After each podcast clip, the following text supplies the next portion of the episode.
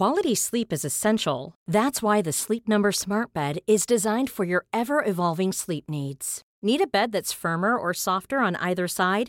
Helps you sleep at a comfortable temperature? Sleep Number Smart Beds let you individualize your comfort so you sleep better together. JD Power ranks Sleep Number number 1 in customer satisfaction with mattresses purchased in-store. And now save 40% on the Sleep Number limited edition Smart Bed for a limited time. For JD Power 2023 award information, visit jdpower.com/awards. Only at Sleep stores or sleepnumber.com. Queridos amigos de TED en Español, ahora que terminamos la primera temporada de nuestro podcast, queremos volver a compartir con ustedes algunos de los episodios que más nos gustaron. Les cuento que estamos preparando la segunda temporada que comenzará en febrero de 2019. Recuerden que si quieren suscribirse al boletín semanal de ideas en nuestro idioma, si quieren ver las charlas de TED en español o si quieren seguirnos en las redes sociales, pueden hacerlo en tedenespanol.com. Hay canciones que nos cuentan más de una historia. Una de esas canciones es protagonista de la charla de Jorge Drexler en TED 2017. Bienvenidos al podcast de TED en español. Soy Jerry Garbulski. Jorge es músico y poeta y fue el primer uruguayo en ganar un Oscar. En este episodio, Jorge explora la identidad de la música y de las personas con un recorrido que, como sus canciones, nos va a sorprender y dejar pensando.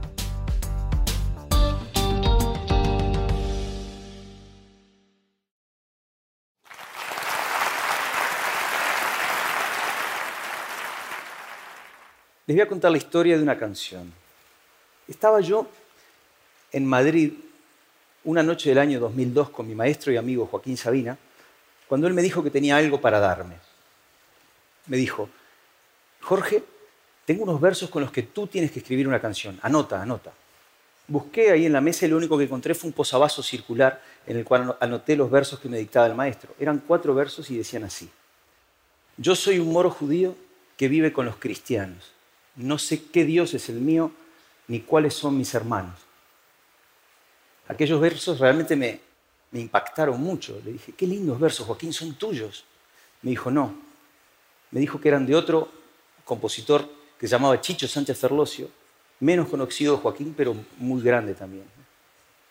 Entraban justo en algo que yo quería decir hace tiempo, los versos, y que no sabía muy bien cómo.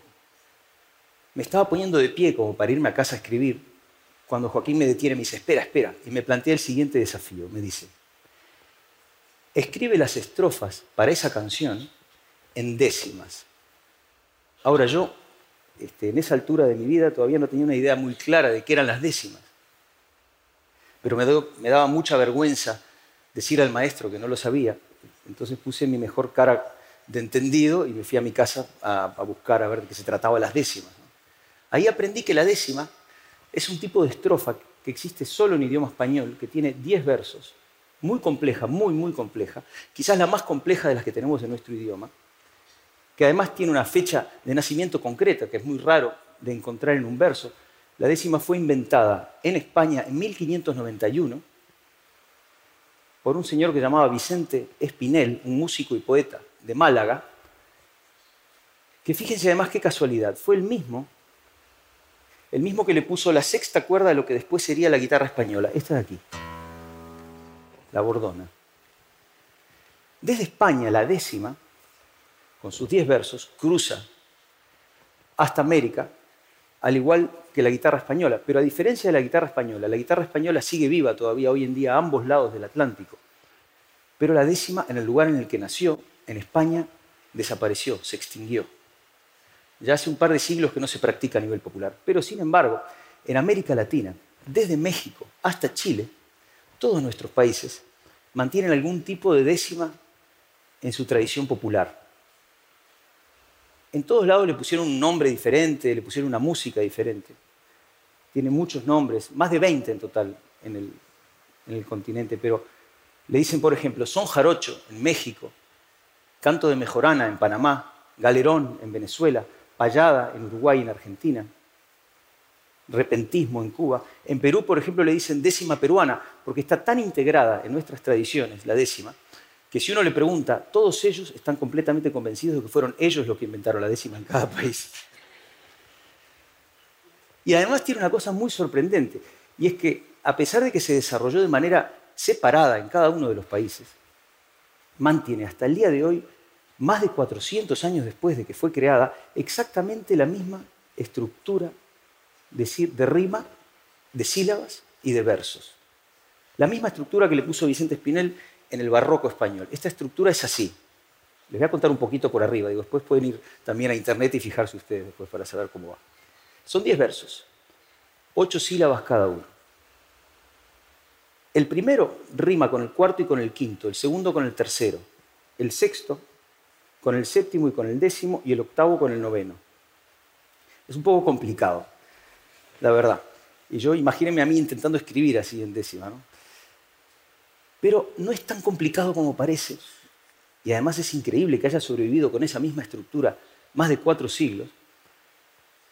No es tan complicado porque tiene una musicalidad impresionante la décima. Tiene un tipo de musicalidad eh, que es muy difícil de describir técnicamente. Yo prefiero que ustedes la escuchen. Entonces lo que voy a hacer es les voy a recitar una décima. Por ejemplo, una de las que escribí para, para esta canción. Para eso les voy a pedir que se concentren solo en la música de las rimas. Una coreografía de sonido, mírenlo así. Dice, no hay muerto que no me duela, no hay un bando ganador, no hay nada más que dolor y otra vida que se vuela. La guerra es muy mala escuela, no importa el disfraz que viste. Perdonen que no me aliste, bajo ninguna bandera vale más cualquier quimera que un trozo de tela triste. Eso es una décima.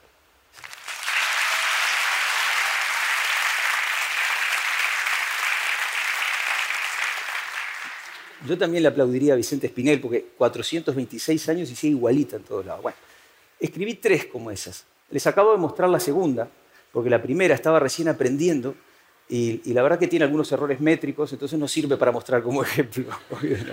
Pero esa estaba bien, más o menos. Ahora sí, ¿de qué hablaban? ¿Cuál era el contenido de estas décimas? Yo acababa de volver de dar un concierto en, Israel y, venía muy conmovido por un problema que me toca muy, muy de cerca, que es el conflicto israelí-palestino. Les explico, la familia de mi padre es judía, la familia de mi madre es cristiana no practicante, y yo me crié en una casa donde las dos tradiciones convivían de manera más o menos armoniosa. No era raro ver a mi abuelo judío vestido de Papá Noel, por ejemplo o a mi abuelo no judío en la sinagoga este, con su kippah en las fiestas de la familia, como poniendo la misma cara que entendía que ponía yo cuando me dijo Sabina que, tenía unos versos en décimas para mí. Este, para quien se crea, se cría en un entorno así, es particularmente doloroso ver la dificultad que tienen dos partes de un conflicto de ponerse uno momentáneamente en el sitio del otro. Entonces, sobre eso escribí. Entonces ya tenía la letra, tenía la forma, que era la décima, y el contenido. Pero entonces tenía que escribir la música. También los pongo en contexto. No hacía mucho yo me había ido a vivir desde Uruguay, de donde soy, a España, y estaba con la nostalgia muy a flor de piel, la verdad, como muchos de ustedes que están fuera de sus casas aquí. Y quería que mi canción fuera muy uruguaya, pero así como muy, el género más uruguayo, es decir, la milonga. Ahora, claro, yo había estado estudiando la historia de la décima y después de ver de que todo el mundo reclama la décima como propia, todo el mundo cree que la inventó, decía, me pregunté, ¿qué quiere decir que la milonga es uruguaya? Fíjense, la milonga tiene un patrón rítmico que nosotros los músicos le decimos 3, 3, 2. 1, 2, 3, 1, 2, 3, 1, 2. ¿no?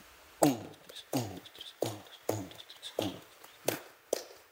Y tiene un acento característico. Can, can, can, can, can, can, can, can, can, can, can, can. Pero este patrón rítmico característico viene desde África. Ya en el siglo IX se lo encuentran los burdeles de Persia. En el XIII, en España, desde donde cinco siglos después cruza América con los esclavos africanos, mientras en los Balcanes se junta con una escala gitana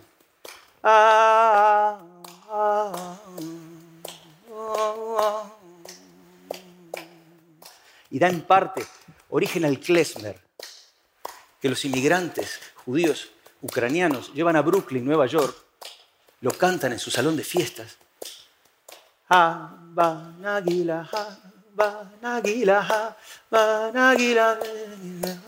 Y su vecino, un niño argentino de origen italiano llamado Astor Piazzolla, lo escucha, lo incorpora y transforma el tango de la segunda mitad del siglo XX con su 1, 2, 3, 1, 2, 3, 1, 2, 1, 2, 3, 1, 2, 3. Taran, tan, taran, tararán, tan, tan, tan, tan, tan, tararán,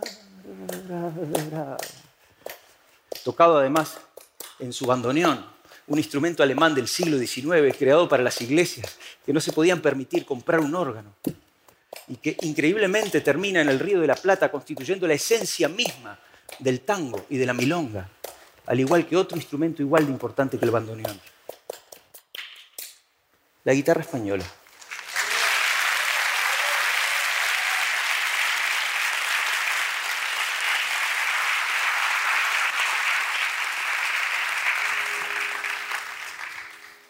A la cual, por cierto, Vicente Espinel en el siglo XVI le había agregado la sexta cuerda, o sea que fíjense la cantidad de, círculos que se cierran. ¿Qué aprendí yo en estos 15 años desde que nació la canción de recorrer el mundo con estos cuatro versos escritos en un posavasos de un bar de Madrid? Las décimas, la milonga, las canciones, las personas, cuanto más uno se acerca a ellas, más compleja es su identidad, más llena de matices, de detalles, entendí que la identidad es infinitamente densa, como una serie infinita de números reales, que aunque uno se acerque mucho y la amplíe, no se acaba nunca. Permítame antes de, cantarles la canción y despedirme, este, que les cuente una última anécdota.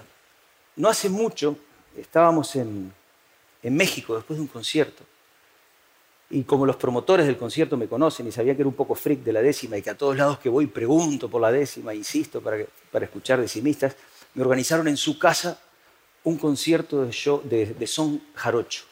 Si se acuerdan, el son jarocho es uno de los tipos de, de forma que utiliza la décima en sus estrofas. Cuando los músicos maravillosos terminaron de tocar, eso que para mí es maravilloso el son jarocho, la verdad, terminaron de tocar eso así, estaban los voy a saludar muy emocionados y voy a ir yo a agradecerles a los músicos por el regalo. Y un muchacho muy joven me dice, es que, me lo dice además con la mejor de las intenciones, me dice, es que nosotros, Señor, estamos muy orgullosos de mantener viva la raíz más pura de la identidad nuestra mexicana, me dice él. Y yo no, la verdad no supe mucho qué, qué decirle, ¿no? Porque me quedé ahí mirándolo, le di un abrazo y me fui, pero... Porque tenía razón también, ¿no? Decía él, en realidad la décima es su raíz, pero al mismo tiempo, igual que dentro de la milonga y dentro de la décima, están las raíces de muchísimos más pueblos de otros lados, como me dijo él, digamos. Después cuando llegué al hotel me quedé pensando y dije, las cosas solo son puras si uno las mira desde lejos. Es muy importante conocer nuestras raíces, saber de dónde venimos, este, conocer nuestra historia, pero al mismo tiempo, tan importante como saber de dónde somos, es entender que todos, en el fondo, somos de ningún lado del todo y de todos lados un poco. Muchas gracias.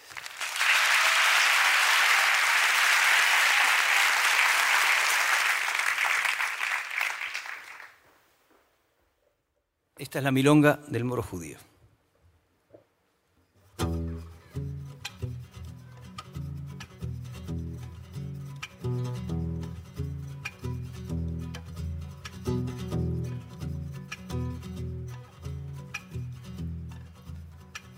Por cada muro un lamento, en Jerusalén la dorada, y mil vidas mal gastadas por cada mandamiento.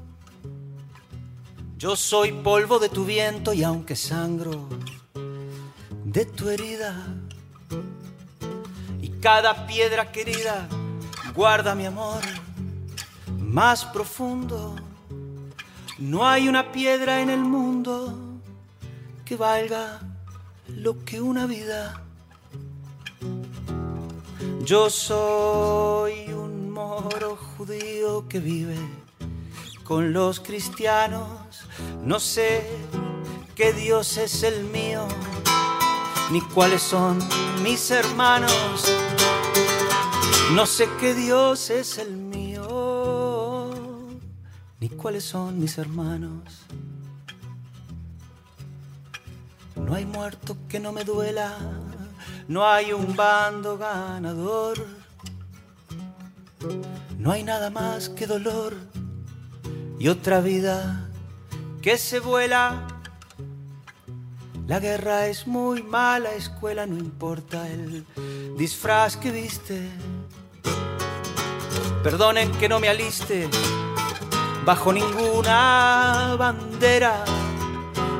Vale más cualquier quimera que un trozo de tela triste. yo soy un moro judío que vive con los cristianos. No sé qué Dios es el mío, ni cuáles son mis hermanos. No sé qué Dios es el mío, ni cuáles son mis hermanos.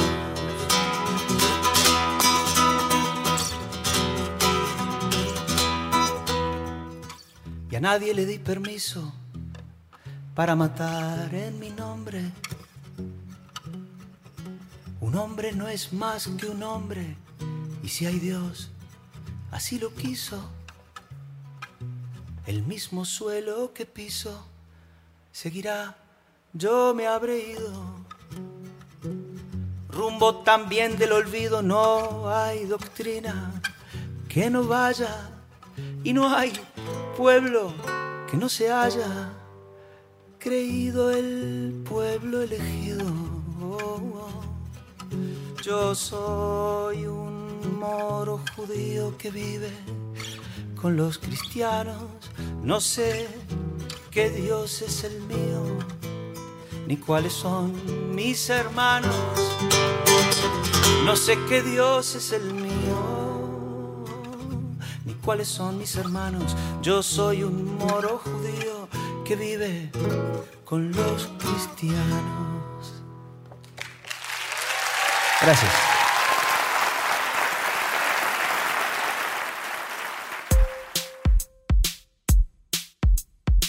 Para más ideas de TED en español, visita tedenespanol.com.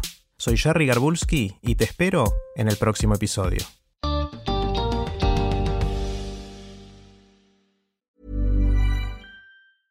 Mom deserves the best, and there's no better place to shop for Mother's Day than Whole Foods Market. They're your destination for unbeatable savings, from premium gifts to show-stopping flowers and irresistible desserts. Start by saving 33% with Prime on all body care and candles. Then get a 15-stem bunch of tulips for just $9.99 each with Prime. Round out Mom's menu with festive rosé, irresistible berry chantilly cake, and more special treats. Come celebrate Mother's Day at Whole Foods Market.